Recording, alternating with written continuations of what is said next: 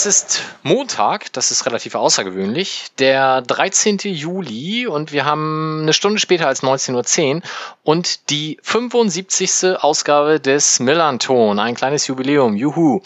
Und die hätten wir gerne gehabt in den Fanräumen und in Angesichts äh, uns aller, aber das klappt leider nicht, wir sind weiterhin digital unterwegs.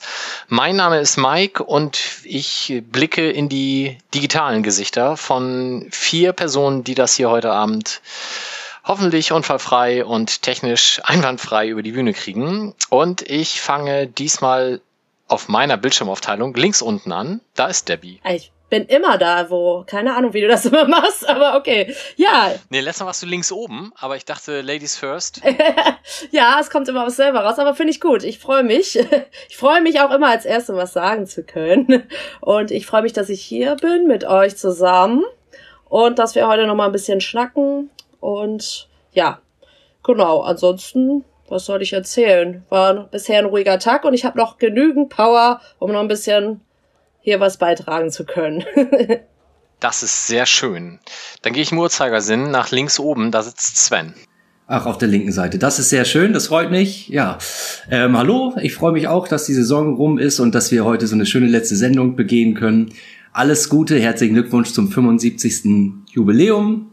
Und ja, ich hoffe, wir haben nur positive Sachen für die Zukunft zu besprechen. Da stoßen wir dann gleich drauf an, genau. Im Uhrzeigersinn weiter rechts oben sitzt Sebastian. Moin. Ich freue mich auch wieder hier zu sein. Es ist ein entspannter Tag gewesen. Die Sonne scheint und ich bin so froh, dass diese Saison vorbei ist und auf die nächsten 75, ne? Eifriges Nicken im Skype-Chat, ja. Und den haben wir lange nicht da gehabt. Wir freuen uns umso mehr. Justus. Ja, hallo. Oh, da versagt mir gleich die Stimme. kann ja, er nicht mehr. Hallo. Ähm, nee, kann ich nicht mehr. Ja, schön, dass ich wieder dabei bin. Das wusste ich gar nicht, dass die 75. Das habe ich nicht mitbekommen. Ich habe gerade kurz überlegt, was das bei Hochzeiten ist. Also 50 ist goldene, gibt es bei 75 irgendwas? Diamanten, ne? Also war so es mein. Gibt noch Diamanten, aber ich glaube, das kommt früher, weil von 50 zu 75 ist es für die allermeisten Ehen dann nur noch schwer zu bewerkstelligen. Ist Diamanten nicht 60 oder so? Ja, ich glaube. Die 75 ist bestimmt Das kann ich ja parallel mal googeln, genau. die braun-weiße Hochzeit, ja. Ja, schön. Dann ähm, fangen wir vielleicht inhaltlich an. Ich glaube, Justus hat jetzt auch gerade äh, zumindest das Bild eingefroren. Na gut, ah, da ist vielleicht er. hat er nur was zu trinken geholt. Jetzt bin ich wieder da. Ähm, ja, genau. Nee, nee, es war einfach weg. Aber jetzt bin ich wieder da. Okay, alles klar. Gut, dann, wir haben heute vor, dass wir ganz kurz natürlich über das sprechen, was in den letzten Wochen passiert ist, namentlich natürlich die äh, Personalrochade auf dem Trainerstuhl. Wir werden kurz einmal schauen, was wir vor der Saison so von der Saison erwartet haben. Ähm, das äh, ist wie fast immer im Detail dann natürlich nicht eingetreten. Und wir äh, sprechen dann natürlich im Detail darüber, was heute dann offiziell vorgestellt bzw. gestern verkündet wurde, nämlich dann den neuen Cheftrainer Timo Schulz. Fangen wir vielleicht damit an, was beim letzten Mal noch nicht so ganz klar war, aber schon von uns ja auch gemutmaßt wurde, nämlich der Abschied von Jos Luhukai. Ich bitte mal um dezente Handzeichen, wer sich da als erstes irgendwie mal zu äußern möchte. Sebastian. Da keine andere Hand hochging, dachte ich, fange ich mal an oder so. Ich habe ja letztes Mal in der Sendung, wenn ich mich richtig erinnere, auch äh, so ein bisschen dafür plädiert, es dann doch im, in der Sommerpause mal zu verändern, weil Luhukai offenbar ein gewisses Standing-Problem gegenüber der Mannschaft hatte oder so was auch immer jetzt die wirklichen Gründe waren, die dahinter steckten, bin ich, glaube ich, ganz zufrieden mit der Entscheidung, erstmal da den Cut zu machen. Und ich bin zugegeben sehr zufrieden mit der Entscheidung, jetzt Schulle an Bord zu holen. Ähm, und bin mal sehr gespannt, wie das wird. Ich habe irgendwie vorhin noch seine Pressekonferenz heute gesehen, die man sich ja online angucken kann, halbe Stunde lang ungefähr. Die intelligentesten Fragen kamen von Mike. Und die meisten. War das so? Oder? Ich würde sagen ja, aber hatte eher so die Boulevardpresse im Verdacht, aber es ist dann am Ende auch egal. Nee, aber äh, wir hatten ihn ja auch schon mal in der Sendung. Guter Typ, ich glaube, der kann richtig was. Ähm, und es geht bestimmt in eine richtige Richtung. Ich bin gespannt, wie nächste Saison wird, was das auf dem Platz angeht. Jetzt sprichst du die ganze Zeit schon über Timo Schulz, den wir doch erst nachher als Thema haben. Oh, ja, ich habe mich hinreißen lassen. Okay, ja, Luhukai ist vorbei. Ich glaube, er hat viel mitgebracht, was uns nach vorne gebracht hat oder hätte bringen können. Ich glaube aber, er hat ein massives Kommunikationsproblem gehabt dann irgendwann. Äh, danke für die Arbeit hier und. Danke für zwei Derby-Siege vor allem. Ja. Genau. Ja, ich weiß nicht, wir müssen das, glaube ich, auch nicht so furchtbar in die Breite treten. Wir haben beim letzten Mal schon viel darüber gesagt, was er Gutes gemacht hat und was vielleicht auch äh, nicht ganz so lief. Und da ist jetzt auch im Nachgang viel gesprochen worden, aber ich glaube, das äh, müssen wir auch nicht dann alles wiederholen. Es sei denn, es möchte noch jemand was ergänzen. Ich schaue noch mal aber die Reaktionen sind übersichtlich. Dann schauen wir doch vielleicht mal darauf, was wir vor der Saison so erwartet haben. Wir haben ja immer eine Saisonprognose und zumindest Justus, Debbie, Sebastian und meine Wenigkeit waren dabei. Tim war noch da, den müssen wir heute entschuldigen, der ist nämlich im wohlverdienten Urlaub. Ähm, Johnny musste kurzfristig passen und Wilko ist mal wieder vermisst. Also wenn ihr irgendwie da im nördlichen Schleswig jemanden rumlaufen seht, sagt Bescheid. Ähm, von uns Vieren und außerdem Tipps abgegeben hat natürlich auch noch Tees. Da müssen wir aber leider dann inhaltlich auch den Mantel des Schweigens drüber ähm, ausbreiten. Das war gar nicht so gut. Ähm, hat Sebastian tatsächlich mit Abstand gewonnen. Er hat nämlich von den äh, zu vergebenen sieben Bewertungen viermal richtig gelegen. Er hat nämlich tatsächlich unseren Platz 14 komplett korrekt eingeschätzt. Justus und Tees waren mit 15 immerhin noch nah dran. Debbie, Tim und Mike waren bei 7, 8 und 9. Das ähm, war deutlich zu optimistisch. Außerdem hat Sebastian von den Aufsteigern Stuttgart und Bielefeld richtig gehabt, also von den ersten dreien. Und unten den SVW in Wiesbaden richtig. Damit, wie gesagt, vier Treffer von sieben möglichen. Tim hat mit Stuttgart, Heidenheim und Wien immerhin noch drei richtige und alle anderen kommen auf zwei. Stuttgart hatte fast jeder und Wien Wiesbaden hatte fast jeder. Ähm, ich hatte Wien nicht, aber dafür habe ich zumindest Heidenheim noch richtig. Und insgesamt haben wir uns da nicht so richtig mit Ruhm bekleckert, aber damit immerhin genauso viel wie der Durchschnitt im Block. Da haben nämlich auch die meisten nur Stuttgart und Wien richtig. Sebastian, bei der nächsten Sendung geht alles Bier auf uns. Herzlichen Glückwunsch. Uhu. ich bin gerade ein bisschen schockiert, dass ich uns echt auf 14 getippt habe, ne? Ja, hättest du uns äh, jetzt in der Retrospektive deutlich schlechter noch eingeschätzt, oder? Äh, nee, ich hätte gedacht, ich wäre letzten Sommer noch optimistischer gewesen, als es dann gelaufen ist. Aber wahrscheinlich war das zu dem Zeitpunkt noch, ja gut, wahrscheinlich war das tatsächlich noch vor den ganzen Ausleihen und unser Kader war irgendwie so halb fertig. Wie auch immer. Ja, es haben noch sehr viele Leute im Blog damals auf Mr. X als Torschützenkönig getippt. Von daher war das definitiv noch vor Gyökeresch. Justus, was hast du zu deiner Verteidigung zu sagen, dass du uns so schlecht eingeschätzt hast und nur auf Platz 15, wo wir doch jetzt tatsächlich 14. geworden sind? Ich bin total zufrieden mit der Saison. Ich verstehe überhaupt nicht, warum die Leute so schlecht über die Mannschaft reden. Ich hätte Lou keinen Rentenvertrag gegeben.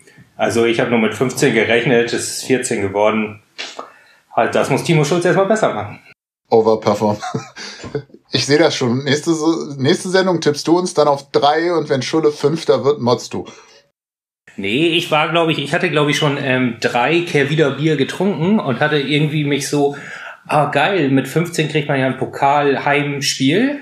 Äh, und da hatte ich mich irgendwie so dran festgebissen und habe gedacht, ah, ich, ich sag was Lustiges. Und das ist dann so nah war, ähm, hat irgendwie auch nicht habe ich nicht geglaubt, aber ich glaube, damals war, also so richtig gut sah es da ja auch nicht aus. Also ich meine, das merkt man ja schon, dass drei Leute da 14, 15 getippt haben. Also ich, die Saison kam dann, glaube ich, doch gar nicht so überraschend, wie jetzt manche denken. Ja, also ich, ich überlege gerade, aber es, wir machen das ja nicht vor Saisonbeginn. Das heißt, dass zumindest die, das Bielefeld-Spiel und die Bielefeld-PK müssen ja eigentlich schon gewesen sein. Ja, die PK. Würde ich jetzt denken. Genau. Wir haben ja darüber ja, auch über gesprochen. Die PK haben wir gesprochen. Genau. Ja, dann war das ja, dann hat Lukai das ja genauso vorhergesagt eigentlich. Aber. Nee, er hätte doch sie höchstens sieb, siebter Platz gesagt. Oder? Also besser. Er hat's, er hat's besser getippt. ich glaube sogar, er hat gesagt, mehr als neun ist nicht drin oder so, aber. Das ist ein reiner oh, Welttrainer. Hat er ja recht. Ja, also wir verabschieden Arminia Bielefeld zur Überraschung vieler und den VfB Stuttgart wie erwartet nach oben. Wir verabschieden uns von Wien Wiesbaden und Dynamo Dresden nach unten und die beiden Relegationsteilnehmer Heidenheim und Nürnberg verbleiben bei uns, wobei insbesondere bei Nürnberg das ja nochmal das komplette Drama war.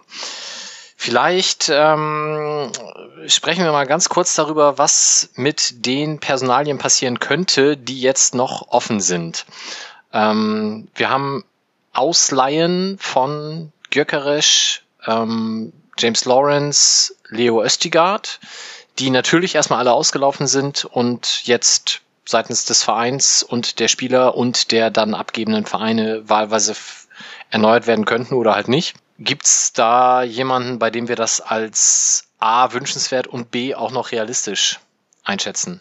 Frage ich vielleicht mal den Mann mit der meisten Fußballexpertise hier, Sven. Oh, ich wusste, dass du meinen Namen nennst.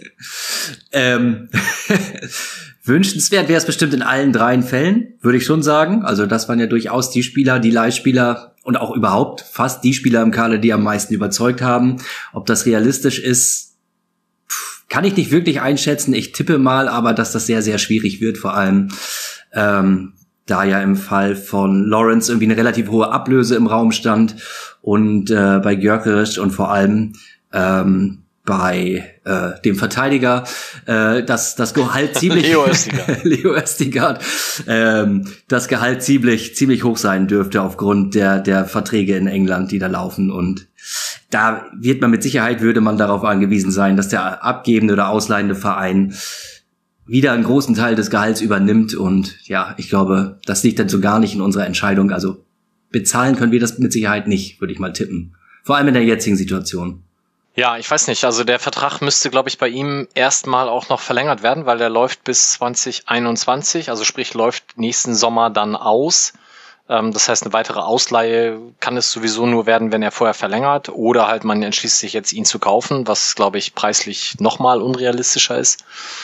Ähm, bei Gyökeres und Lawrence, keine Ahnung, da wird's, äh, da läuft der Vertrag glaube ich noch länger, aber es ist ähm, natürlich auch finanziell alles schwierig. Also bei Lawrence diese Ablösesumme, die ist zwar festgeschrieben, aber natürlich kann man jetzt mit dem Verein verhandeln und sagen, wir zahlen nur ein Drittel davon, ist das für euch in Ordnung? Und dann sagt der Verein ja oder nein. Ähm, wird er wahrscheinlich beim Drittel nicht tun, aber das ist dann halt Verhandlungssache. Da muss man dann wahrscheinlich mal schauen. Ich hänge eher an daran, dass Sven der Fußballexperte ist, der über den Verteidiger spricht. Also wir sollten, wir sollten uns dringend nochmal überlegen, ob wir irgendwie wirklich Folgen ohne Tim aufnehmen können, wenn der in Urlaub ist oder ob wir dann nicht alle in Urlaub gehen müssen. Das scheint mir irgendwie, wir haben schon äh, ein Kommunikationsproblem, hätte ich fast gesagt. Das meine ich aber gar nicht, sondern ein ähm, Qualitätsproblem auf dem Bereich offensichtlich. Ich, ich meinte den einzigen wirklichen Verteidiger der abgelaufenen Saison. ah ja, okay. Ich weiß aber genau, wie es wie es Sven gerade ging, weil diese ähm, Namensfindungsprobleme habe ich immer, wenn ich den Namen schreiben muss, weil ich bemühe mich ja darum, im Blog dann auch dieses O mit dem Strich durch und das A mit diesem Dengel oben drüber da ähm, auch richtig zu schreiben, wie es bei Östigor halt sein soll. Das kann ich aber in meiner Tastatur nicht. Das heißt, ich gehe dann jedes Mal, wenn ich Leo Östigard schreiben will, auf Google, gebe den Namen ein und kopiere mir das dann von der entsprechenden Seite. Und äh, wenn der Name dann zwei, dreimal im Blog fällt, dann kopiere ich es mir dann halt wieder aus dem eigenen Artikel raus. Aber und, und das hatte Sven wahrscheinlich gerade auch im Kopf und wusste nicht, wie er das O mit dem Kringel hinkriegt und deswegen hat er gesagt, der Verteidiger.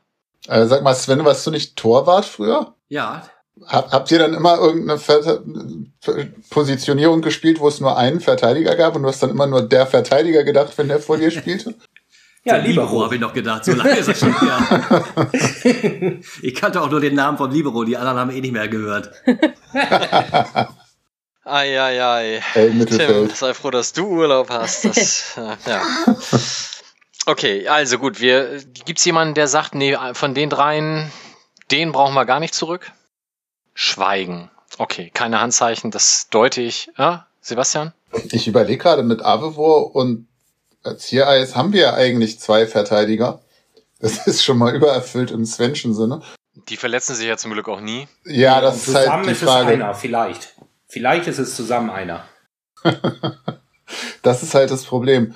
Aber es ist natürlich schon die Frage, wie teuer wird's, wenn man tatsächlich äh, Östiger und Lawrence zusammen betrachtet, da dann auf dem, möglicherweise auf dem Niveau eine Innenverteidigung hinzustellen. Aber, aber das schön fände ich schon. So, ja klar. Sehr schön. Also einer von den beiden wäre schon ganz gut. Und dann, was ist mit Gökerisch? Also ich finde, der hat, ähm, oder anders, als wir in Lübeck gespielt haben, im Pokal, hat er ja auch gespielt. Und da habe ich tatsächlich nach dem Spiel gesagt, meine Fresse, ey, wer den gescoutet hat, der muss ja der ahnungsloseste Mensch auf diesem Planeten sein. Der kann ja gar nichts. Der kriegt ja keinen Pass über drei Meter hin, der kann nicht laufen, der kann nichts. Und habe gedacht, Gott, wie furchtbar. Und da hat er mich wirklich im Verlauf der Saison äh, furchtbar eines Besseren belehrt, zum Glück. Und ich finde, inzwischen äh, gehört er da durchaus rein, Sven. Das, das ging mir ganz ähnlich, muss ich sagen. Am Anfang konnte ich auch nicht sonderlich viel mit ihm anfangen.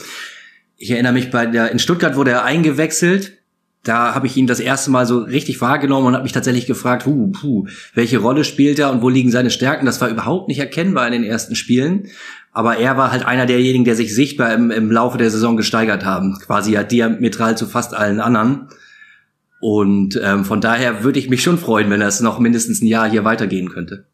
Und er ist ja auch, du hast die Statistiken wahrscheinlich besser im Kopf als ich, Mike, aber für, einen für einen Außenbahnspieler hat er dann doch relativ viele Buden gemacht, aber du, du kannst sie schnell raussuchen, die Statistiken. ja, aber der muss sich auf der Tastatur rumklippern und wir haben ja beim letzten Mal festgestellt, dass das äh, sich wirklich ganz schlimm anhört, aber ich kann mal schauen. Also er hat auf jeden Fall, hat er relativ viele Tore gemacht und halt auch, ich weiß gar nicht, wo ich das schon mal besprochen habe, ähm, ich glaube, Tim hatte da schon mal drüber gesprochen, mit diesem Signature Move, äh, quasi der umgekehrte Robben, also von, von links dann nach innen biegen und so wie er das Tor gegen Nürnberg gemacht hat. Sechs Tore. Ähm, Sechs, Sechs Tore, vier Vorlagen, zwei gelbe Karten. Okay, ja gut. Aber er hat auch dann ja so furchtbar viele Spiele, glaube ich, gar nicht gemacht, als dass diese sechs Tore dann auch okay. 26 Ligaspiele. Naja, gut. Aber so viele Stürmer haben wir halt gerade auch nicht. Also. Und das, was Sven sagt, er ist halt dann im Verlauf der Saison ja wirklich gekommen. Also sprich, ich glaube, wenn der bleibt, wird er nächste Saison nochmal eine deutlich bessere Rolle spielen, als das jetzt der Fall war. Ja, aber von den dreien würde ich jetzt am liebsten Östiger behalten. Aber ich also alle gut, aber genau, passt super und hat ja auch einfach unglaublich viele Spiele gemacht. Der irgendwie, der gehörte ja schon irgendwie so total dazu und ja. Aber gut, ich würde alle nehmen, wenn wenn es nach mir ginge und ich das Geld hätte. Aber den am allerliebsten, weil der halt wirklich auch echt so gezeigt hat, wie gerne er hier auch spielt. Aber Lawrence auch, aber der konnte halt, halt nicht so viel spielen wie er. Kommen ja dann schnell wieder in diese Geschichte, die wir, die uns letztes Jahr, glaube ich, das Knick gebrochen hat, wenn ich mich dran erinnere, wie wir im Frühjahr 2019 uns über jede vermeldete Vertragsverlängerung gefreut haben. Ähm, und uns das dann halt eingeholt hat, also noch unter Stöver und Kauczynski, ähm, dass man dann im Sommer eigentlich sagte, ach du Scheiße, wir haben ja die ganzen Verträge verlängert und wir wollen das eigentlich gar nicht bei ganz vielen.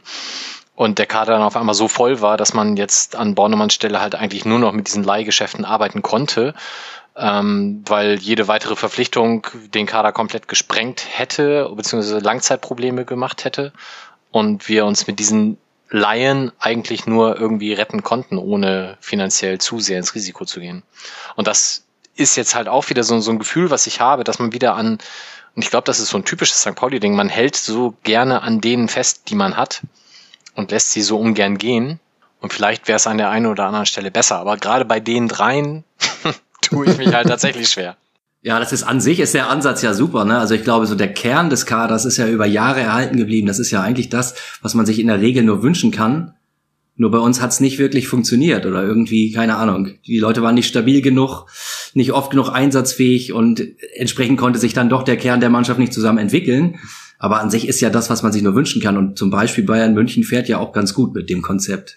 Ist jetzt auch die Vergleichsebene, über die wir reden sollten, finde ich richtig. Absolut. Hohe Ziele, hohe Ziele sind gut. Obwohl heute Andreas Bornemann in äh, der Pressekonferenz sagte, wir müssten jetzt nach den letzten Jahren mal ein bisschen demütiger werden. Ich ziehe das zurück, den Vergleich. Ich fand den nicht Wir haben verkehrt. noch zwei offene Personalien, wenn ich jetzt nicht irgendjemanden noch zusätzlich übersehen habe, die noch nicht offiziell verabschiedet wurden, aber eben einen Auslaufvertrag haben. Das sind einmal Johannes Flum und einmal Waldi Sobota. Wie schaut's bei denen aus, Sven? Ich schließe mich dir da an. Ich finde es auch immer schwierig, Spieler, Spieler weggehen zu sehen. Ähm, aber letztendlich, wenn es einen Umbruch im Kader geben muss, dann sind uns ja so ein bisschen die Hände gebunden. Und dann, glaube ich, ist es schon sinnvoll, sich von Spielern zu trennen, die jetzt lange genug da waren, die auch vielleicht nach hinten heraus nicht mehr so die Perspektive haben aufgrund ihres Alters. Und die halt auch Teil des Kaders waren, der in den letzten Jahren jetzt nicht gerade permanent durchgehend überperformt hat. Von daher würde ich die Abschiede irgendwie nachvollziehbar finden. Sebastian. Sehe ich wie Sven.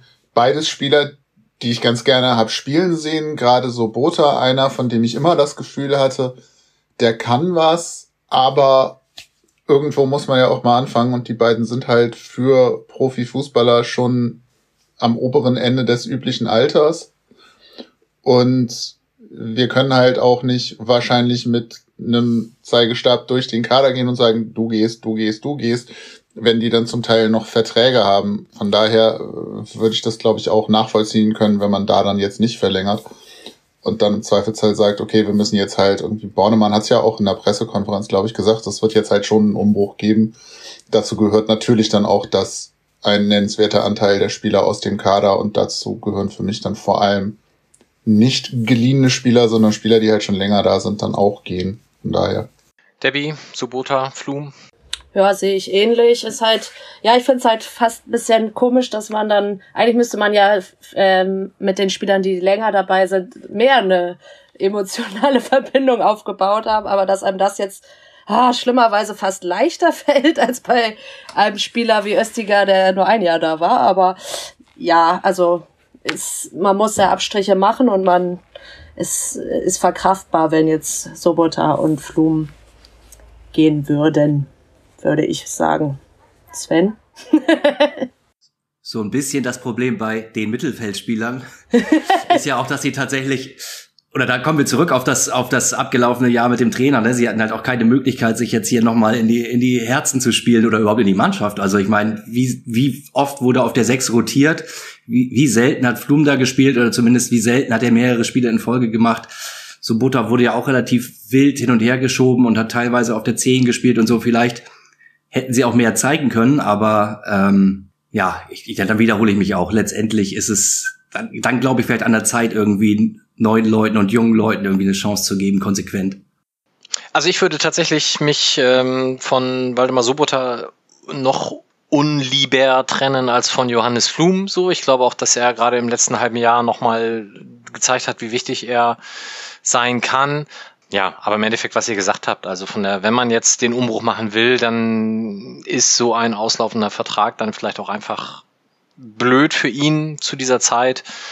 Ja, vielleicht bleibt da ja auch ein leistungsbezogener Vertrag für ein weiteres Jahr eine Möglichkeit. Vielleicht schließt man den ja noch. Bei Johannes Flum, also da fällt es mir tatsächlich schwer, da noch eine Perspektive zu sehen. Aber gut, schauen wir mal. Justus, möchtest du zu den beiden Personalien oder zu anderen Personalien noch Stellung nehmen?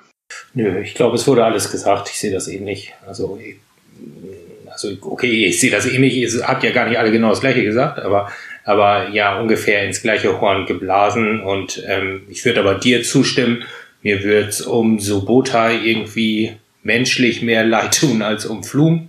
Irgendwie finde ich den, irgendwie passt der hier hin, finde ich. Und ich mag den irgendwie auch, aber ähm, so sportlich ähm, kann man, glaube ich, auf beide mh, jetzt schon eher verzichten, wenn man sagt, man will wirklich mal irgendwie den Kader verkleinern und die Mannschaft ein bisschen umbauen. Die Frage ist natürlich so ein bisschen auch, welche Rolle beide im Mannschaftsgefüge gespielt haben. Ne? So Butter war ja im Mannschaftsrat, Flum auch, da mit Fragezeichen. Auf jeden Fall beide eher Führungsspieler. Aber auch da nochmal einen Bruch reinzubringen, kann ja sicherlich auch einen positiven Schub bedeuten. Aber sicherlich im Fall Sobota sind wir natürlich auch, sollten wir dann dringend uns bemühen, Außenbahnspieler zu kriegen, weil Görkerisch kann man jetzt auch nicht vom Verbleib ausgehen. Und dann sind wir da doch sehr, sehr dünn aufgestellt für die Zukunft. Aber vielleicht spielt. Wen haben wir da denn noch? Miyaichi, ne? Cordes, ja.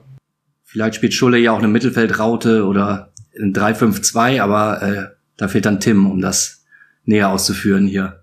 Dann wird's vielleicht ohne Außenbahnspieler gehen. Ja, ich glaube, Baustellen im Kader gibt's genug. Ähm, die werden wir dann aber, glaube ich, heute lieber nicht behandeln. Das machen wir dann mal ausführlicher zum Saisonbeginn, wenn auch ein bisschen besser absehbar ist, ähm, wie die denn vielleicht teilweise schon gelöst wurden.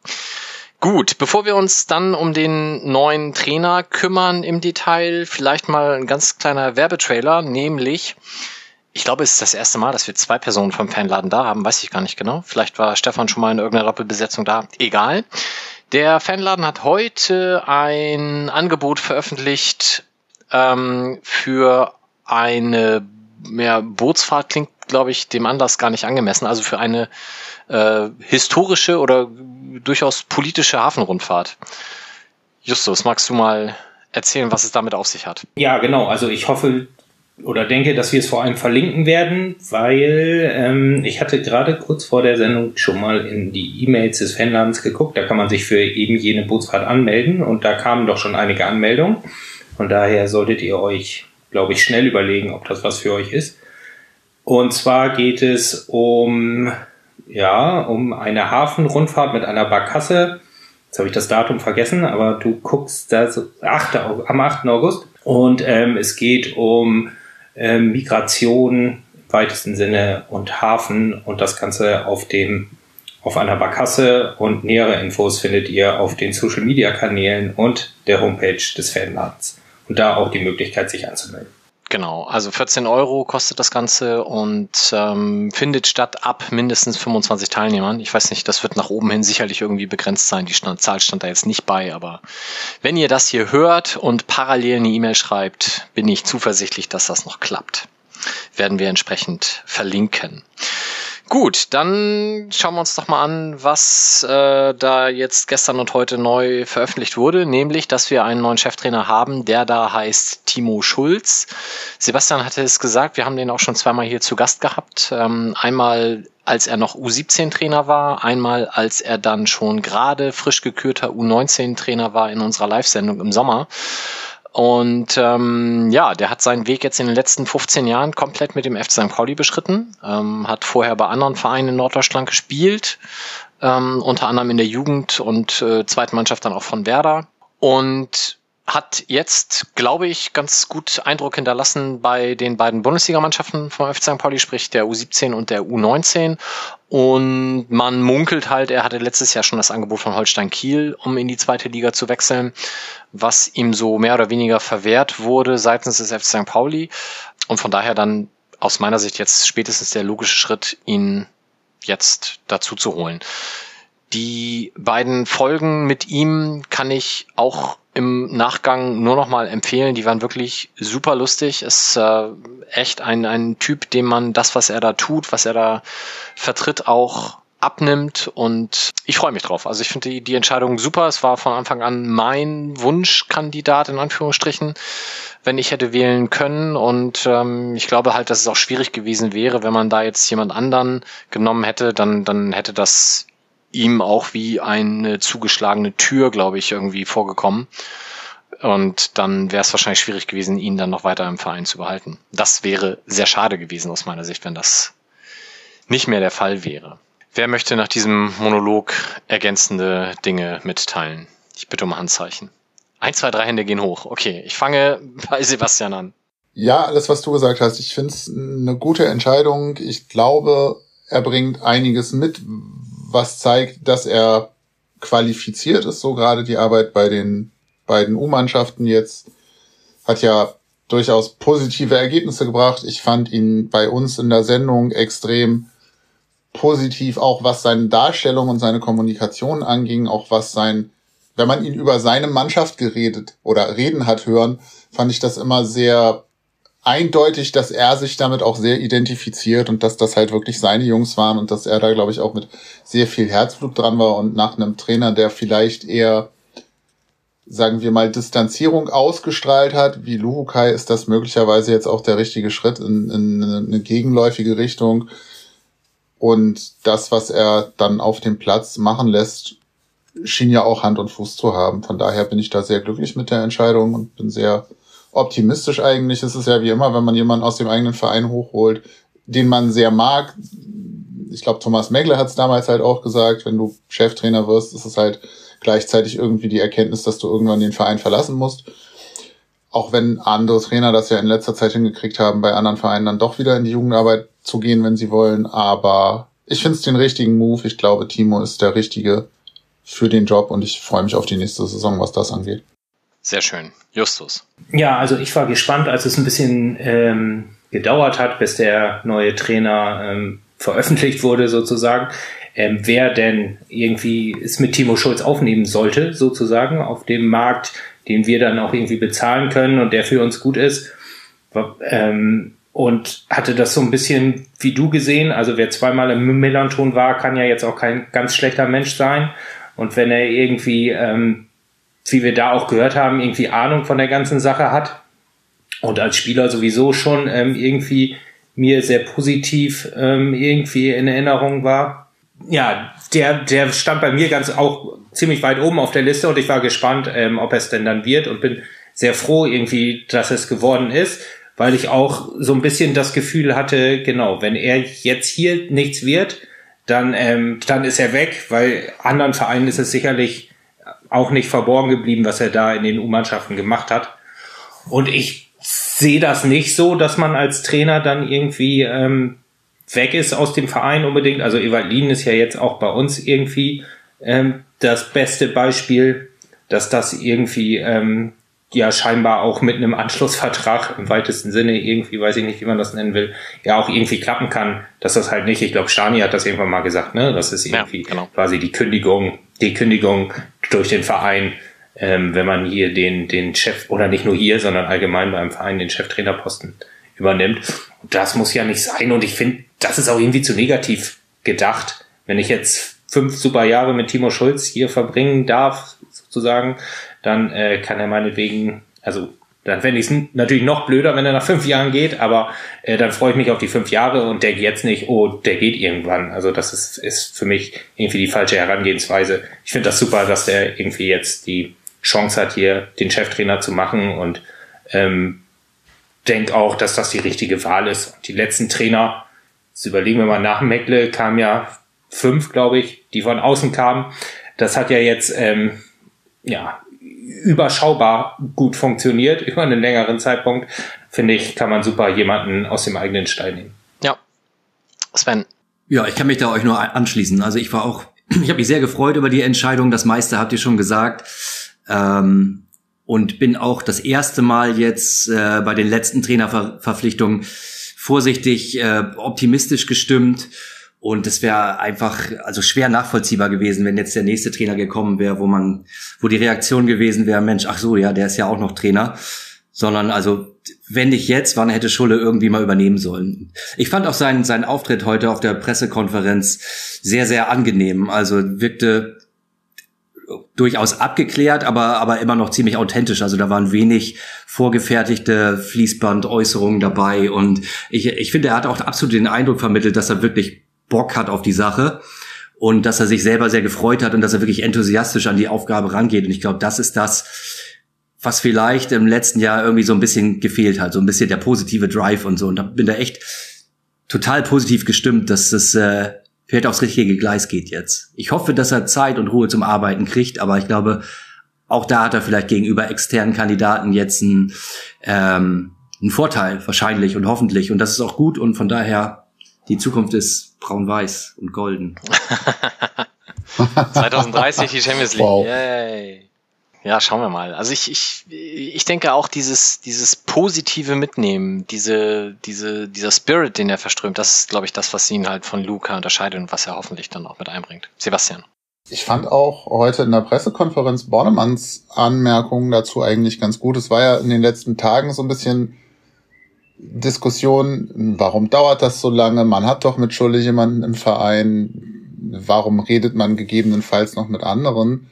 Wenn man doch vielleicht schon weiß, dass man mit Schule arbeiten möchte. Und ich finde es eigentlich ganz gut, dass man das gemacht hat, weil da gehe ich mit Bornemann. Es ist ja nie verkehrt, nochmal zu gucken, ist das wirklich die richtige Entscheidung? Und gerade Bornemann kennt Schule jetzt auch noch nicht so ultra lange. Von daher konnte ich schon nachvollziehen, dass man sich vielleicht auch nochmal umguckt, was es so an Optionen gibt. Und wenn er sich da jetzt quasi auch gegen nochmal ausgegrabene Konkurrenz durchgesetzt hat und dass jetzt die Entscheidung ist, ist es ja umso besser und spricht ja auch nochmal für ihn.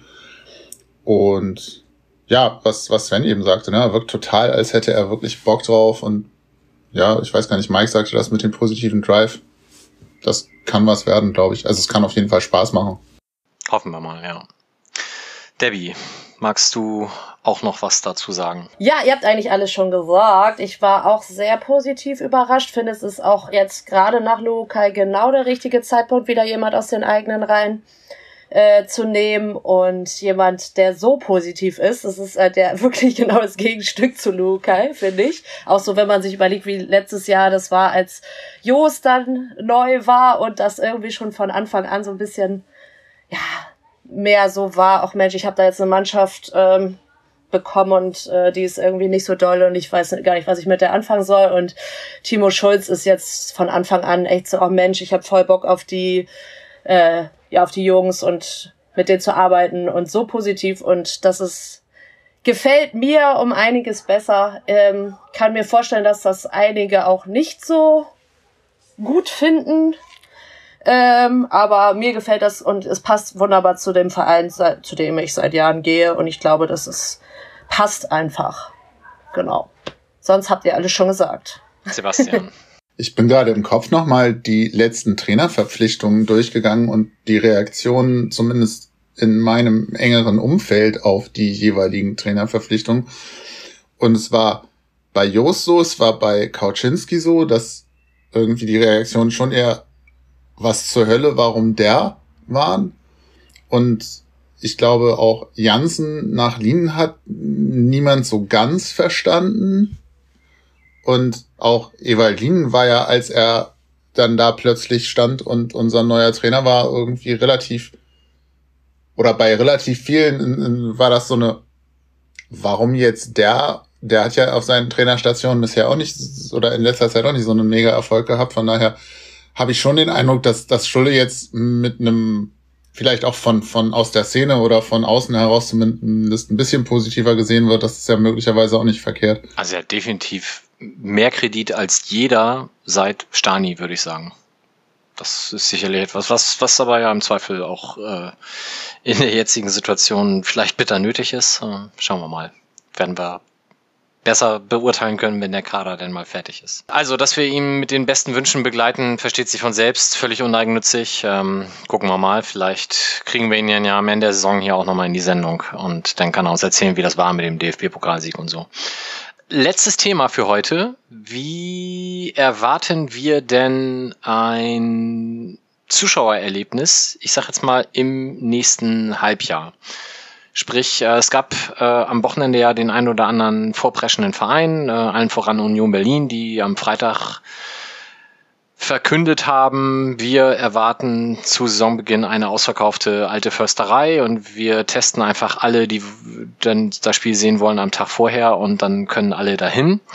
Ähm, andere Vereine haben eben Konzepte vorgelegt mit jeder zweite Sitzplatz darf besetzt sein und so weiter und so fort. Hat ja mehrere Ebenen. Ähm, also zum einen Union, die ein ähnliches Stadion haben wie wir, beziehungsweise was Sitzplatzanteil anbelangt, sogar noch ein bisschen krasser, weil sie könnten, glaube ich, nur, wenn jeder zweite Sitzplatz besetzt ist, 1800 Tickets verkaufen. Da braucht man dann auch tatsächlich nicht aufschließen. Ähm, bei uns wären es immerhin ähm, 6000 irgendwas Plätze glaube ich, die man belegen könnte. Mal davon ab, dass man vielleicht die Stehplätze noch bestuhlt, was natürlich auch wieder Aufwand wäre. Ähm, das ist in der ersten Liga natürlich bei den meisten Vereinen anders. Die können natürlich, so wie Leipzig, dann mit 20.000 Plätzen äh, kalkulieren, weil das dann jeder zweite Sitzplatz wäre. Ja, wie erwarten wir, dass das funktioniert? Erwarten wir überhaupt irgendwas oder gehen wir davon aus, dass die Hinrunde ohne Zuschauer stattfindet? Wer mag sich mal äußern? Sven.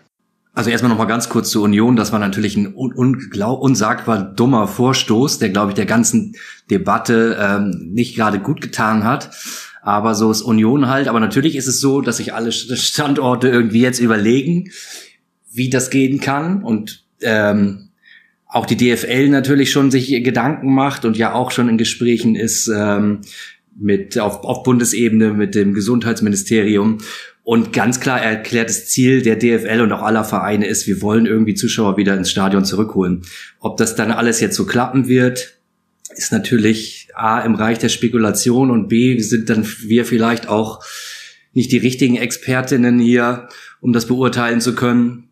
Ich wage jetzt trotzdem einfach mal einen Tipp. Ich könnte mir vorstellen, dass es im September mit Teilzuschauerinnen in den Stadien wieder losgeht. Ähm, aber also so meine, meine laienhafte Einschätzung ist, dass das wahrscheinlich nicht ewig gut gehen kann, weil ich das schwer vorstellbar finde, dass sich irgendwie die Pandemiezahlen in eine positive Richtung entwickeln, wenn es Richtung Winter geht. Und wahrscheinlich werden wir dann irgendwie da vor neuen Herausforderungen irgendwie stehen. Aber ich würde davon ausgehen, dass an den meisten Standorten schon mit einigen wenigen Zuschauern wieder angefangen werden wird. Und natürlich gibt's auch hier bei uns am Standort ja entsprechende Überlegungen und verschiedene Konzepte, die im Hintergrund erarbeitet werden und dann mit den Gesundheitsbehörden und der Politik abgestimmt werden. Ähm, ja, aber natürlich, das ist alles noch Spekulation, sicherlich. Aber das Ziel ist es, und ich denke auch, dass es irgendwie versucht werden wird. Glaubst du denn, dass Union wirklich einfach einen dummen Vorschlag gemacht hat oder nicht eher, dass das auch so ein bisschen Kalkül war, um einfach mal eine Diskussion anzustoßen mit einer Maximalforderung und der, dem inneren Wissen, dass es halt überzogen ist, aber einfach mal irgendwie muss man erstmal vorwärts gehen? Ja, also wenn das ihr Kalkül war, dann war es ja noch doppelt dumm, weil also okay. tatsächlich, da war ja alles dran bescheuert. Das ist ja, de facto überhaupt nicht umsetzbar und auch gar nicht zu verkaufen, Gott sei Dank im Moment, weil es der Situation gar nicht angemessen ist. Und Union hatte sich auch schon in der Vergangenheit jetzt nicht gerade so positiv in den Vordergrund gespielt. Die wollten ja auch gerne kurz vor dem Lockdown noch ihr Bayern-Spiel unbedingt da durchpeitschen, weil es gegen Bayern geht. Da gab es dann ja auch immer wieder die ersten äh, Fanansammlungen da rund um die Heimspiele. Dann gab es Situationen, wo dann ja auch die, die, die Mannschaft nach dem Spiel noch zu diesen Fans außerhalb des Stadions gegangen ist und da Kontakt aufgenommen hat, was aus meiner Sicht alles jetzt nicht so sonderlich schlau und produktiv ist. Ähm, und von daher, wenn das das Kalkül war, war es wirklich nicht, nicht sonderlich geschickt, würde ich sagen. Und ich kann mir auch nicht vorstellen, dass da irgendwie in, der Fußballszene jetzt die große Begeisterung ausgebrochen ist, dass mal jemand so ein großes Fass aufgemacht hat. Aber dit ist Union, wa? ja, ähm, ohne jetzt, dass, dass wir hier Details ausplaudern müssen, aber der Verein hat ja gesagt, man ist in Kontakten mit der Fanszene, wie es irgendwie hier dann auch bei uns losgehen könnte. Ich nehme an, da ist der Fanladen in irgendeiner Art und Weise involviert. Ja, genau richtig. Also es gibt gerade so e-, erste Planungen äh, mit Verein, mit ja, den allen relevanten ähm, Leuten im Verein und auch mit uns, was jetzt, äh, weil wir für die Fans sprechen können natürlich und da geht's jetzt langsam voran. Im Moment werden Ideen gesammelt und wie gesagt Konzepte gestrickt. Aber da ist alles noch nicht so richtig spruchreif. Aber klar, wir haben natürlich auch in die Fanszene reingehört, ähm, wie da so die Stimmung ist äh, bezüglich ähm, solcher Planungen und wie zu erwarten ist das natürlich, gibt's da nichts Einheitliches, sondern Meinungen von bis. Aber naja, allgemein ist es tatsächlich eher schwer, glaube ich, ähm, aufgrund in der innerhalb oder in dieser aktuellen Stimmungslage irgendwie vernünftige oder oder wirklich valide Meinungen einzuholen, weil doch so ein bisschen die Fußball-Euphorie nicht gerade bei uns äh, am Ruder ist und alle eher skeptisch sind bislang. Oder sehr viele eher skeptisch sind. Ja, aber jetzt mit Schulz geht ja die Euphorie richtig los. Und dann machen wir noch ein, zwei Neuverpflichtungen und dann brennt das hier. Dann wollen alle wieder rein. Dann wollen wir auch wie Union alle 30.000 Mann haben und wir lassen uns alle testen. Na, also es wäre auf jeden Fall ein schönes, ein schönes Spiel, wenn man noch, äh, ein schönes Ziel, wenn man mit 30.000 Leuten im Stadion irgendwann noch ein Spiel von Timo Schulz mal sehen könnte. Ich glaube, dann wäre das der erste Schritt in die richtige Richtung auf allen Ebenen. Okay. Ja, können wir ja vielleicht diese, diese viel beschriebene Alle oder keiner Geschichte mal diskutieren, wie, wie wir das sehen. Also die, äh, die Aussage ist halt, entweder man kann wieder volles Fassungsvermögen zulassen und solange das nicht möglich ist, geht halt gar keiner hin. So, das haben einige Fanszenen ja auch schon mehr oder weniger offensiv äh, gefordert oder artikuliert. Ich glaube, wenn man sich mal bei Hansa Rostock umhört, dann geht das bis dahin, dass wir äh, das Spiel dann entweder wahlweise verhindern oder äh, jede, jede andere Person dran hindern werden, ins Stadion zu gehen. Ähm, ich glaube, so ähm, dramatisch und krass werden wir das hier bei uns nicht haben. Ähm, aber vielleicht mal einfach jeden Einzelnen gefragt. Ähm, Debbie, wenn es zum Beispiel gesagt wird, beim FC St. Pauli dürfen nur Sitzplätze belegt werden und das wären dann halt auch nur jeder zweite. Also wir haben diese 6500 Plätze und das wird dann irgendwie gelost und man darf zu jedem dritten Spiel als Dauerkarteninhaber hin. Fändest du das eine gute Lösung? Nee, also ich habe auch gerade als Fan so ein bisschen beschrieben, habe gedacht, so Gott, die arbeiten da Konzepte aus. Ich finde die Vorstellung, da überhaupt zu irgendeiner Lösung zu kommen, also Hut ab, wenn ihr da zu irgendwelchen Konzepten kommt. Ich finde das super schwierig und alles, äh, also was, also furchtbar eigentlich der Gedanke, wenn ich mir vorstelle, dass nicht jeder ins Stadion kann. Ich meine, klar wollen auch einige aus Risikogründen jetzt nicht gehen, aber das ist, ich äh, kann es einfach überhaupt nicht leiden, wenn nicht jeder das gleiche Recht sozusagen hat. Und wenn dann halt ein paar ins Stadion können und ein paar wieder nicht und ich mir dann vorstelle, äh, keine Ahnung, ich, aber meine Freundin jetzt irgendwie nicht oder so, das, ähm, nee, da bin ich auf jeden Fall spontan auch auf jeden Fall dafür äh, zu sagen, dass dann alle nicht rein können, weil das kann ich mir wirklich nicht vorstellen, da irgendwie also wie auch, ja, okay, ausgelost. Ja, man hat ja Dauerkartennummern und äh, heute dürfen alle mit einer geraden Endziffer und beim nächsten Spiel dann alle mit ungerade oder was weiß ich. Ja, und dann, dann habe hab ich das Derby und äh, mein Kollege hat, also das ist doch total unfair. Also, ja, eine nee. Lösung gibt's halt nicht, das ist das Problem. also finde ich gruselig, die Vorstellung. Ich bin da jetzt nicht bei Hansa Rostock, aber ähm, nee, also dann würde ich auch eher sagen, alle alle raus und keiner rein. Sebastian. Gut finde ich das alles auch nicht. Ich fürchte, im, im, na, sagen wir mal, im Sinne einer pragmatischen Lösung werden wir möglicherweise nicht drum herum kommen, da erstmal eine, eine Teillösung zu finden. Was, was ich wichtig finde, ich glaube, da bin ich bei Debbie, ist jetzt erstmal, dass es so fair wie möglich zugehen muss. Also ich fände losen im Sinne von, wir ziehen jedes Spiel neu, wer von den Dauerkartenbesitzern rein darf oder so schwierig. Aber wenn man dann eben sagt, okay, jeder Dauerkartenbesitzer hat halt von den ersten äh, sechs Spielen zwei, die er oder sie sehen kann. Und dann wird halt gewürfelt, welche zwei Spiele jeder kriegt, damit das da noch irgendwie ein bisschen zufällig verteilt ist. Und wenn du Glück hast, hast du halt das Derby. Und wenn du Pech hast, hast du Hannover 96 oder so. Ist das halt so. Ähm, ich finde es nicht schön, aber ich glaube, ich persönlich finde es besser, als, als gar nichts zu machen und zu sagen, wir warten jetzt halt mit Pech noch bis 2021 März, bis überhaupt wieder ins Stadion kommt. Ich fände kolossal doof, dann irgendwie vielleicht mit Pech der Einzige aus meiner Bezugsgruppe zu sein, der dann im Stadion ist. Wenn es auf den Sitzplätzen ist, ist ja auch die Frage, wie verteilst du die Leute? Kriegt dann jeder zufällig einen Sitzplatz und sitzt dann halt da zwischen zwei, vier, sechs Leuten, die er sie nicht kennt. Ich weiß nicht, das wird alles seltsam, aber ich glaube trotzdem, dass es besser ist, sowas zu machen, als gar nichts zu machen, auch mit Blick auf irgendwann müssen wir einen, einen Zugang dazu finden, das Ganze irgendwie umzusetzen. Und ich glaube, wir sind uns auch alle einig, dass leere Stadien und vorm Fernseher gucken auch doof ist ich hoffe, wir finden eine Lösung, die nicht nur die Hälfte der Sitzplatzkapazität beinhaltet. Äh, aber ich, ich würde dann wahrscheinlich schon hingehen. Ist halt echt die Frage, was das für ein Stadionerlebnis ist im Verhältnis zu dem, was wir da so gewohnt sind normalerweise und ob das auch nur annähernd das kann, warum wir, glaube ich, überwiegend ins Stadion gehen und das ist halt nicht lange nicht nur das, was da auf dem Platz passiert. Also ich kann vielleicht schon mal sagen, ähm, es ist definitiv totale Scheiße, weil ich war ja letztes Wochenende in Dänemark und habe mir da ein Erstligaspiel angeguckt, wo 1500 Leute hin durften in einem 10.000 Mann Stadion oder 10.000 Personen Stadion und ähm, ja, da kann halt keine Atmosphäre aufkommen. Also ich weiß nicht, wie beim Sonderjüske Football Club sonst so die Stimmung ist, aber äh, die waren an drei Tagen vorher waren sie Pokalsieger geworden und haben nach dem Spiel halt den dänischen Pokal dann da präsentiert.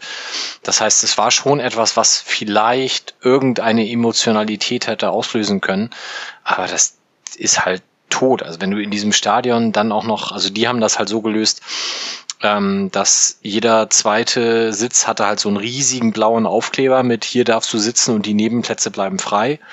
Und es war dann so, dass halt auch Vater und Kind, die da zusammensaßen, von der Ordnerin dann auseinandergeschubst wurden, dass die bitte den Platz zwischen sich freilassen sollen, was natürlich eigentlich kompletter Quatsch ist, weil die sicherlich auch sonst in geschlossenen Räumen sich zusammen aufhalten.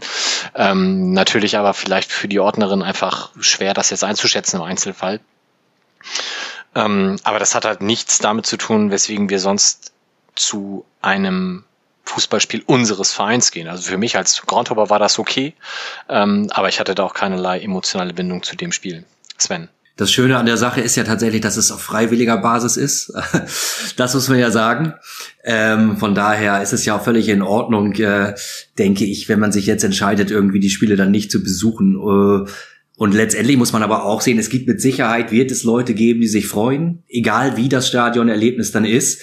Und dann ist es ja auf der anderen Seite auch so, wieso sollte man denen das verwehren? Ne? Also äh, dazu, dass es natürlich auch noch eine finanzielle Frage mit Sicherheit irgendwann auf Dauer ist, je nachdem, wie viel Zuschauerinnen und Zuschauer man dann reinlassen kann. Aber ähm, naja, ich für mich ist wirklich wichtig, also was mir wirklich wichtig ist, ist, äh, dass da nichts irgendwie auf auf Risiko und auf, auf Kante genäht ist oder auf Risiko gespielt wird und ähm, möglichst viele, möglichst ja unter prekären, am besten noch unter prekären äh, Voraussetzungen da zusammenzufärchen, sondern ich finde alles okay, wo man sagen kann, okay, das ist akzeptabel und wird halt auch von oder wird von Personen, die sich wirklich mit dem Thema mit der Pandemie und so weiter auskennen, ähm, als akzeptabel erachtet. So, dann hätte ich keine Bauchschmerzen, dann ist es natürlich nicht das Stadionerlebnis, was wir kennen und was wir alle wollen.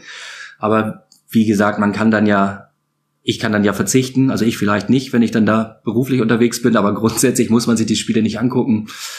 Und dann gönne ich es aber auch allen, die irgendwie sagen von wegen, ja komm, ich, ich habe da Bock drauf, ich möchte mal wieder live im Stadion sein, mir das Spiel angucken Gibt ja auch Leute, die kennen sich mit Fußball aus, so wie Tim.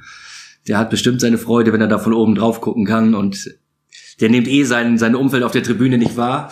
Ähm, aber wie gesagt, das Allerwichtigste ist, dass da halt irgendwie kein Scheiß gebaut wird und dass man jetzt versucht, auf Krampf da irgendwas zusammenzubasteln und dann irgendwie da Menschen in Gefahr bringt.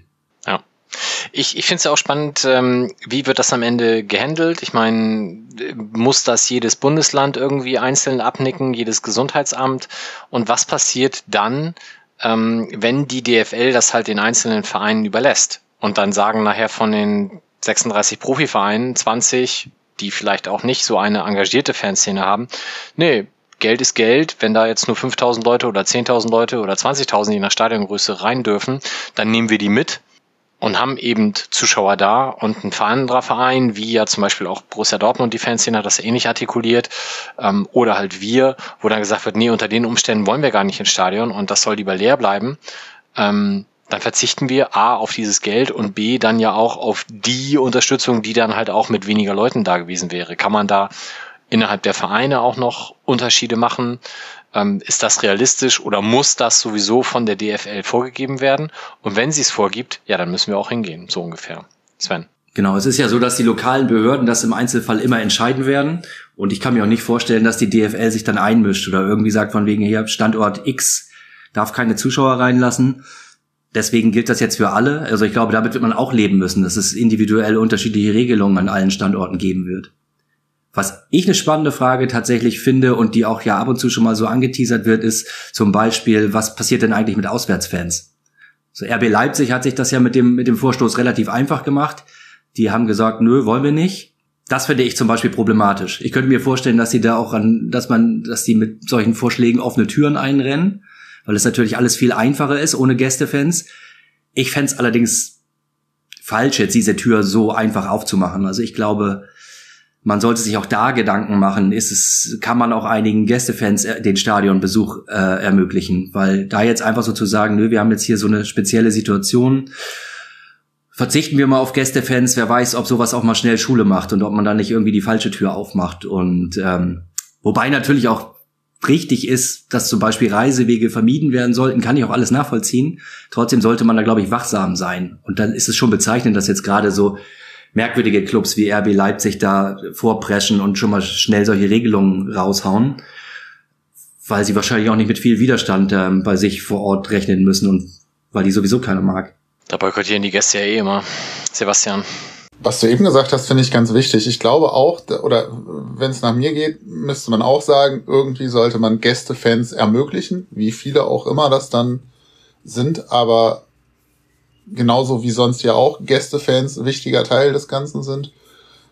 Ähm, wahrscheinlich muss man dann auch Vorgaben machen, was die Anreise angeht. Ob man nun sagt, nur Anreise in Privat-Pkw oder whatever, kommt ja dann auch immer noch ein bisschen auf die Tour an, aber ähm, da wird man sicherlich dann auch drüber reden müssen. Das ist halt das, was ich an der ganzen Situation so krass finde. Ne? Wenn, wenn man so Einzelentscheidungen anguckt, denkt man immer ja, so die kannst du treffen, aber wenn man es dann globaler betrachtet, hast du halt immer gleich einen Rattenschwanz an Kram drumrum, der dann eben auch irgendwie thematisiert werden muss. Wenn du die Leute ins Stadion lässt, was ist dann mit dem Stadionumfeld? Darf die Weinbar aufmachen? Wie viele Leute dürfen auf dem Vorplatz vor der Gegengrade stehen und so weiter und so fort? Das ist ja unglaublich viel, was da berücksichtigt werden muss. Ja, das sind alles Fragen, die geklärt werden müssen. Aber, aber gerade zur Anreise der Gästefans, da wird's natürlich irgendwie schwierig. Ne? Das liegt jetzt nicht im Einflussbereich eines Veranstalters, zu sagen, auf welche Art und Weise die Gäste anreisen dürfen, weil sie dürfen ja eh nur auf eine legale Art und Weise an, anreisen. Und man Klar. kann an die, an die Vernunft appellieren, aber ich weiß nicht, Busreisen sind ja meine, meiner Information nach jetzt auch wieder möglich. Ja, genau. Aber da liegt das Problem dann tatsächlich irgendwie nicht beim Fußball. Also klar, man sollte auch hinwirken auf vernünftiges Verhalten. Aber letztendlich sind das die Rahmenbedingungen, die dann wieder von anderen gemacht werden. Ne? Aber es ist sicherlich eine gute Frage. Und das ist auch eine Problematik mit Gästefans. Also sicherlich. Aber ich würde halt einfach nur davor warnen, jetzt vorschnell zu sagen, ach, wir machen uns das ganz einfach. Gästefans brauchen wir nicht. Zumal wir ja sogar Gästefans aus der eigenen Stadt oder zumindest aus der Vorstadt irgendwann im Laufe des nächsten Jahres erwarten hier da würde dieses Argument dann zum Beispiel gar nicht mehr ziehen. Ja, und es gibt ja auch in Hamburg wahrscheinlich Fans von fast jedem Verein.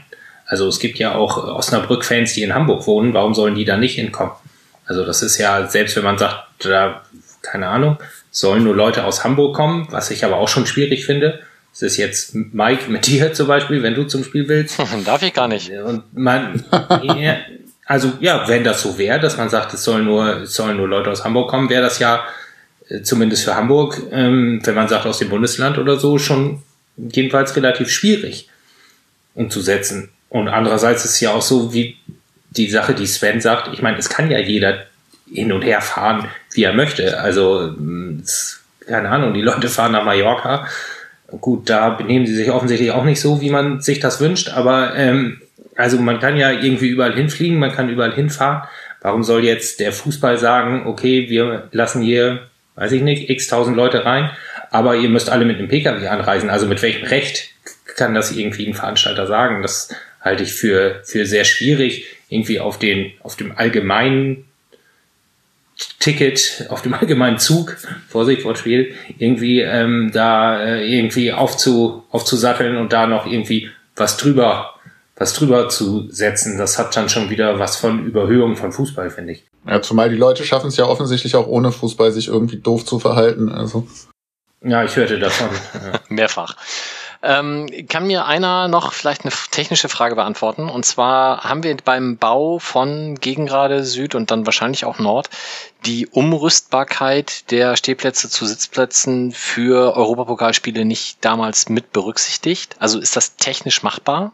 War es nicht so, dass es technisch machbar ist, die dann irgendwann mal umzubauen, dass sie dann irgendwann mal umrüstbar sind? Also, dass da noch ein Zwischenschritt fehlt? Also im Volkspark ist es ja, meine ich, so, da kannst du halt einfach diese komischen Stühle reinstecken und dann hast du aus Stehplätzen Sitzplätze gemacht irgendwie.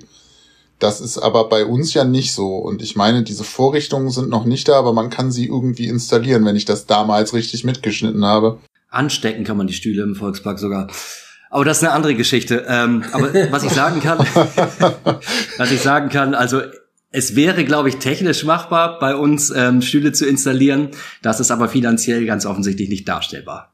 Auch wenn man das für ein, für ein halbes Jahr irgendwie fest installiert, auch dann nicht? Das sind so die, die ersten Signale, okay. dass es äh, tatsächlich sich nicht lohnen würde.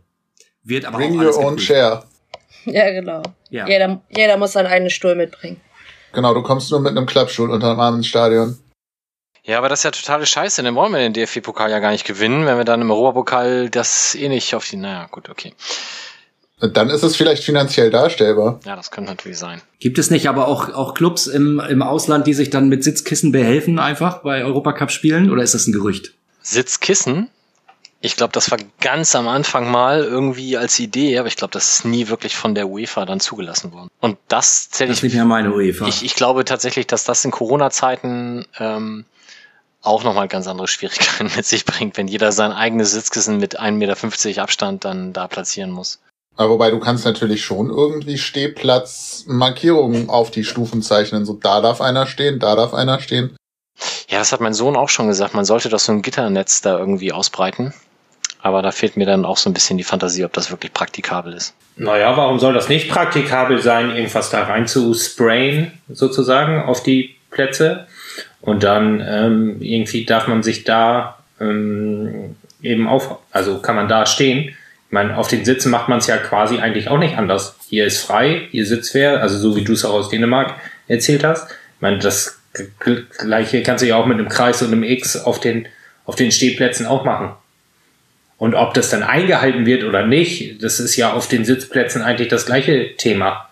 Also wer guckt dann, ob jetzt Vater und Sohn, wie du das beschrieben hast, ist ja natürlich irgendwie ein absurdes Beispiel, aber das weiß ich nicht. Sebastian und seine Bezugsgruppe sich dann nicht doch nebeneinander setzen, wenn gerade keiner guckt.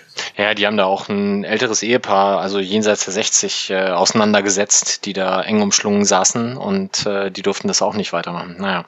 Ähm, ja, aber gerade dieses äh, haltet auf den Stehplätzen Abstand hat halt in Dänemark beim Pokalfinale ja auch dazu geführt, dass das Spiel unterbrochen wurde, weil da die äh, eine Fanszene meinte, irgendwie gedrängt zu stehen und zu supporten. Ähm, das kriegst du natürlich auf Sitzplätzen vielleicht mit Ordnerhilfe ein bisschen besser auch wieder eingebremst, als du es in den Stehplatzbereichen hinkriegen würdest. Aber ich glaube, es ist auch so ein Ding, man müsste es wahrscheinlich mal ausprobieren, ob es klappt oder nicht. Also so. Ja, ich glaube, da tut sich die DFL mit ihrem Konzept eher schwierig mit mal eben ausprobieren. Ja, aber anders kann es nicht gehen. Ne? Also man muss den, den Leuten schon die Chance geben zu sagen, hey, wenn ihr kommen wollt, dann müsst ihr euch jetzt leider momentan an diese Regeln halten. Und ähm, dann kann man ja gegebenenfalls auch wieder was, was zurückfahren, wenn es tatsächlich nicht funktioniert. Aber ich fände falsch zu sagen, wir probieren das gar nicht erst. Wenn wir, wenn wir die Sitzplätze nutzen, das hatte Justus ja schon gesagt, da ist es ja genauso, da braucht es ja genauso Disziplin der, der Besucherin, ähm, da nicht übereinander herzufallen, wenn man mal aus Versehen ein Tor schießt. Und von daher fände ich es falsch zu sagen, also wir sollten, man sollte auf jeden Fall versuchen, für die Sitzplätze eine, eine ähnliche, äh, für die Stehplätze eine ähnliche Lösung ähm, zu bekommen. Es würde für den FC St. Pauli sicherlich vieles deutlich vereinfachen, ja, auf jeden Fall. Ich, ich finde, man muss halt auch auf jeden Fall gucken, wieso die Lage ist. Ne? Also ich meine, im Moment ist sie ja offensichtlich in Deutschland sehr überschaubar schlecht, also, also sehr gut, sehr ein überschaubares Problem sozusagen. Wenn man sich die Zahlen zum Beispiel für Hamburg anguckt, ist es ja wirklich sehr, sehr niedrig und insgesamt in Deutschland ist es gut, wenn das jetzt, wie Sven schon beschrieben hat, eventuell im November dann schlechter aussieht, was wir alle nicht hoffen, aber ja nun wirklich im Bereich des Möglichen ist, dann, ähm, ja, ich glaube, dann müssen wir uns da gar nicht mehr drüber unterhalten. Also man kann halt natürlich nicht, wenn die Zahlen hoch sind, zu sagen, ja, alles klar, aber wir machen jetzt trotzdem äh, 33 Prozent äh, irgendwie hier rein und ähm, 10.000 Zuschauer, das passt schon irgendwie. Also ich glaube, das ist schon immer auch irgendwie mh, mm, der Lage, der Lage angepasst, muss das ganze Konzept sein. Ja, das wird definitiv so bleiben. Sebastian. Das ist ja eine Frage, die sich mir auch oder die ich mir in dem Kontext eben auch stelle. Ne? Wenn ich mir die Zahlen angucke, ich weiß gar nicht, irgendwas 80 neue Infektionen in Hamburg in der letzten Woche oder so. Ja, wenn überhaupt, ne? Heute gar keine. Okay, heute gar keine. So, das sind die bekannten Fälle. Dann gibt's noch irgendeine Dunkelziffer, weil sonst wird sich ja keiner mehr anstecken, weil alle bekannten Fälle sind ja irgendwie in Quarantäne, unterstelle ich mal. Aber wie hoch ist diese Dunkelziffer und wie viele von denen hast du dann im Stadion und wie viele steckt diese Person dann überhaupt an? Und was ist dann ein akzeptables Risiko, ne? wenn man irgendwie statistisch zu dem Schluss kommt, durchschnittliches Fußballspiel beim FC St. Pauli ausverkauft, hast du zwei Menschen, die unerkannt Corona mit ins Stadion bringen und hinterher hast du dann mit Pech sechs Menschen, die das unerkannt wieder mit nach Hause nehmen. Ist das akzeptabel oder nicht? Am Ende trägt jeder Zuschauer wahrscheinlich das Risiko eh selber, weil du weißt, welchen Konstellationen du hingehst. Ich finde es total schwierig, da auch irgendwie eine Entscheidung zu fällen. Also so, was, was ist dann akzeptabel, so wie Sven vorher gesagt hat, oder was, was ist dann irgendwie ein zu großes Risiko, unvernünftig? Keine Ahnung. Also, hm, jeder Supermarktbesuch ist ein Risiko, theoretisch. Wir gehen trotzdem einkaufen, also hm, schwierig. Der Vorteil im Supermarkt ist natürlich, dass relativ selten gesungen wird. Also das ist ähnlich wie auf den, ja. wie auf den Sitzplätzen bei uns. Hey. Ähm, das meinte ich. Ähm, aber das wird natürlich auch eine Frage sein. Ne? Also da gibt's ja auch ähm, seriöse Forschungsergebnisse, die sagen, dass das schon ein großes Problem ist, wenn, wenn Leute schreien und, und singen. Ähm, auch darüber wird man sich Gedanken machen müssen oder auch das Stadionerlebnis wird in der Hinsicht nicht so sein, wie man es kennt. Alles sehr, sehr schwierig. Also sehr undankbar im Moment, solche Entscheidungen zu treffen. Da hat Sebastian schon vollkommen recht. Aber irgendwelche Entscheidungen werden getroffen werden müssen. Zum Glück müssen wir das nicht tun. Aber wir können uns mal Gedanken machen. Schrecklich. Alles schrecklich. Also ich finde das wirklich schlimm. ich werd, bin da natürlich auch emotional. Ich weiß, irgendwie muss es weitergehen, aber äh, dass man schon nicht ins Stadion gehen konnte jetzt die ganze Zeit, war schon nicht so geil. Aber wenn ich mir dann echt vorstelle, dass, dass es irgendwie so ein Konzept gibt, wo nur ein paar rein können und nee, das, das, das finde ich echt furchtbar. aber ich, ja. Es fehlt die Alternative, ja. Es fehlt die Alternative, aber. Ich muss jetzt unbedingt, und es tut mir innerlich auch ein bisschen leid, aber ich muss einfach diesen wunderbaren Gag von Jano nochmal bringen, der dann, als die ersten Meldungen kamen, mit äh, Forscher empfehlen, Fußballfans nicht zu singen und nicht zu schreien, ja. der dann schrieb, ey, geil, gegen gerade, unsere Zeit wird kommen. ähm, ja. Ja, hm, okay. Fällt nur uns schwer, ich weiß, aber. ja, ich bin gespannt. Also ich, ich äh, will auch, genau wie ihr es gesagt habt, ich, ich möchte nicht in der Situation stecken, das momentan entscheiden zu müssen, weil ich glaube, egal was du machst, es ist ganz viel Glaskugel dabei und dir kann das Ding halt echt unfassbar um die Ohren fliegen.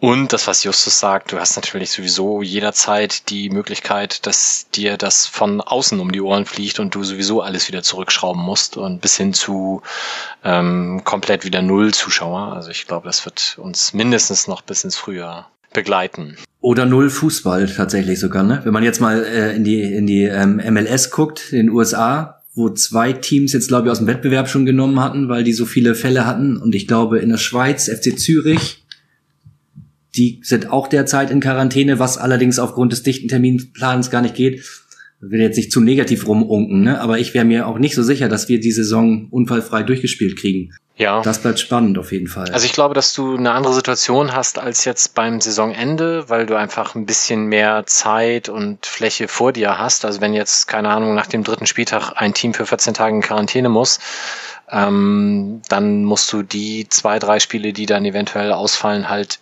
irgendwann nochmal nachholen. Ich glaube, das wird dann, selbst wenn es dann mal zwei, drei Teams gleichzeitig betrifft, auf irgendeine Art und Weise möglich sein. Ähm, aber es ist halt schon alles äh, sehr eng getaktet und wenn das dann ein Verein wie Bayern oder Dortmund betrifft, die auch nur Champions League und internationale äh, Spiele haben, dann wird's halt irgendwann sehr eng. Aber Dresden hat ja gezeigt, dass das auch in weniger Zeit locker zu handeln ist. Dresden hat ja einiges gezeigt am Saisonende. Die kleine Abstiegsparty da mit zwei bis 3.000 Fans vor Ort im Positiv oder mit mehr zu feiern haben Stuttgart und Bielefeld ja ähnliche Veranstaltungen da durchgeführt. Hat euch das auch so geärgert wie mich? Ich glaube schon, ja. Also mich definitiv. Geärgert? Das weiß ich nicht. Also ich, ich würde halt mal angenommen, wir hätten am 34. Spieltag den Aufstieg in die erste Liga klar gemacht. Ich hoffe, dass es bei uns anders gewesen wäre, aber die Hand dafür ins Feuer legen mag ich auch nicht. Also was mich daran total gewundert hat, ist, also wenn man jetzt sagt, hier sind eh zwei, 3.000 Leute vor dem Stadion, also wie das ja irgendwie in Stuttgart, ja, Stuttgart und Bielefeld irgendwie so war, glaube ich, und dann sagt, ja, okay, jetzt äh, zeige ich denen auch nochmal, die Schale ist ja eh egal, die stehen da jetzt eh rum, so, dann, äh, ja, weiß ich nicht, hätte ich vielleicht anders entschieden, aber das kann ich irgendwie noch nachvollziehen. Was ich überhaupt nicht verstanden habe, ist, dass man das als Verein noch irgendwie teilt und äh, also dem Ganzen auch noch eine Reichweite gibt. Das ist mir ein totales Rätsel, wie man da auch irgendwie das so aufmachen kann und das ja auch irgendwie zeigt, dass das für den Verein ja irgendwie zumindest okay ist. oder zu sein scheint, während bei uns irgendwie Umarmungen mit Color rausgenommen werden, was ich auch irgendwie in Ordnung finde, aber ich würde doch, irgendwer muss doch mal merken zu sagen, ey, hier 3000 Leute von meinem, von meinem, in Anführungszeichen, Stadion, das muss ich ja jetzt, dem muss ich ja jetzt nicht noch mehr Reichweite geben, als das ohnehin schon kriegen wird. Ja, Sven. Sehe ich auch ganz genauso. Ähm, sehe ich ganz genauso. Und ich hatte auch mit einem Kollegen aus Stuttgart nochmal gesprochen, der irgendwie auch auf 180 war, ähm, weil es halt auch intern völlig anders abgesprochen war und weil sich dann auf einmal offensichtlich der Sport quasi über die Absprachen hinweggesetzt hat, eben sich den Fans da nicht zu zeigen und eben diese Bilder auch nicht zu äh, bedienen. Aber dann halt irgendwie war der Kollege mit seiner Meinung und mit den verabredeten ähm, Abläufen dann am Ende doch ziemlich alleine. Und das war halt so diese Geschichte. Das finde ich tatsächlich, da hat der Fußball einmal wieder dieses Vorurteil bestätigt. Irgendwie die Saison wurde zu Ende gespielt, das Geld konnte mitgenommen werden und hinterher war es auf einmal vorbei mit der Vorbildfunktion. So, das ist, das finde ich einfach schwer nachvollziehbar. Aber es hat, zeigt halt einmal mehr, dass der, der, dass es die schwächste Stelle des Fußballs ist, da die sportlichen Protagonisten, zumindest bei den anderen Vereinen. Bei uns ist jetzt ja alles anders. Aber äußerst bedenklich. Also finde ich wirklich absolut, absolut unter aller Kanone. Keine Ahnung. Will ich mir jetzt auch nicht moralisch so empören, aber doch, vielleicht ein bisschen doch. Weil das einfach, mein Gott, Sie haben so viel Vorschusslorbe oder so viel Vertrau Vorschussvertrauen bekommen. Und am Ende ist der letzte Abpfiff und dann machen wir Halligalli. Ich weiß nicht, das ist nicht so meins. Zum Glück haben wir diesen Stresstest, haben wir uns diesem Stresstest nicht unterziehen müssen. Ja, vielleicht hätte das bei uns auch gut funktioniert, aber naja ich, ich habe auf jeden Fall sehr, also ich habe sehr gelacht, als diese Geschichte da in Heidenheim war mit der Gruppe Spieler, Frauen, andere Mitarbeiter, Familienangehörige auf der Tribüne. Ich weiß, andere sehen das komplett anders und fanden das äh, ähnlich schlimm wie die Vorfälle bei anderen Vereinen. Ähm, aber ich, ich fand es einfach schon bezeichnend, dass zumindest was innerhalb des Stadion passiert, das Einzige, was der DFL komplett entgleitet, veranlasst oder ja, erzeugt wird durch Spieler, Frauen und Familienangehörige. Also das hat mich zumindest äh, einigermaßen amüsiert. Aber wo wir es gerade von Heidenheim haben, wie ist eigentlich unsere Stadionordnung? Darf man Pfannen mit ins Stadion nehmen? Hoffentlich nicht. Nur wenn das Antira ist. Gut, ich weiß nicht. Ich glaube, wir haben so ziemlich alles gesagt, was man zu den entsprechenden Themen äußern kann. Ähm, und wenn jetzt nicht noch jemand die Hand hebt, würde ich sagen, wir beenden das an dieser Stelle. Wir wünschen euch auf jeden Fall eine schöne Sommerpause. Ähm, erholt euch, bleibt natürlich gesund. Wir haben noch gar keine Ahnung, wie wir die nächste Saison dann bestreiten werden. Wir hoffen, dass wir uns irgendwann auch wieder in den Fanräume, Konferenzsaal begeben können und so eine Sendung auch mal wieder wirklich face-to-face -face und nicht face-to-Skype aufnehmen können. Ähm, Live-Sendung fällt logischerweise dann erstmal flach. Da schauen wir mal, ob wir das dann vielleicht zur Winterpause nachholen können. Ähm, oder halt dann auch erst zur Sommerpause 2021. Und ähm, ja, in diesem Sinne bleibt uns gewogen äh, und wir sprechen und hören und lesen uns dann irgendwie nächste Saison wieder. Bis dann. Tschüss. Tschüss. Tschüss. eins,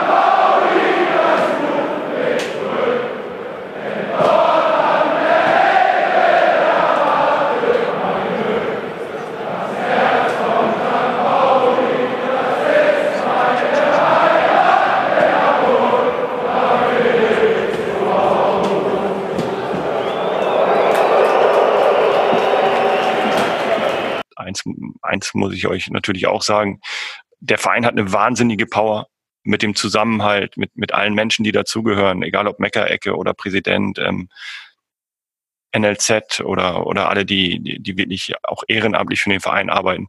Wenn wir das wieder hinbekommen, dass, dass dieses Füreinander wirklich spürbar ist. In allererster Linie bin ich natürlich dafür verantwortlich, dass das auf dem Platz passiert. Aber äh, wenn wir das hinbekommen, dann, dann haben wir eine, eine wahnsinnige Power und dann, glaube ich, macht es allen hier richtig Spaß, wenn es in die richtige Richtung geht und dann werden wir auch erfolgreich sein.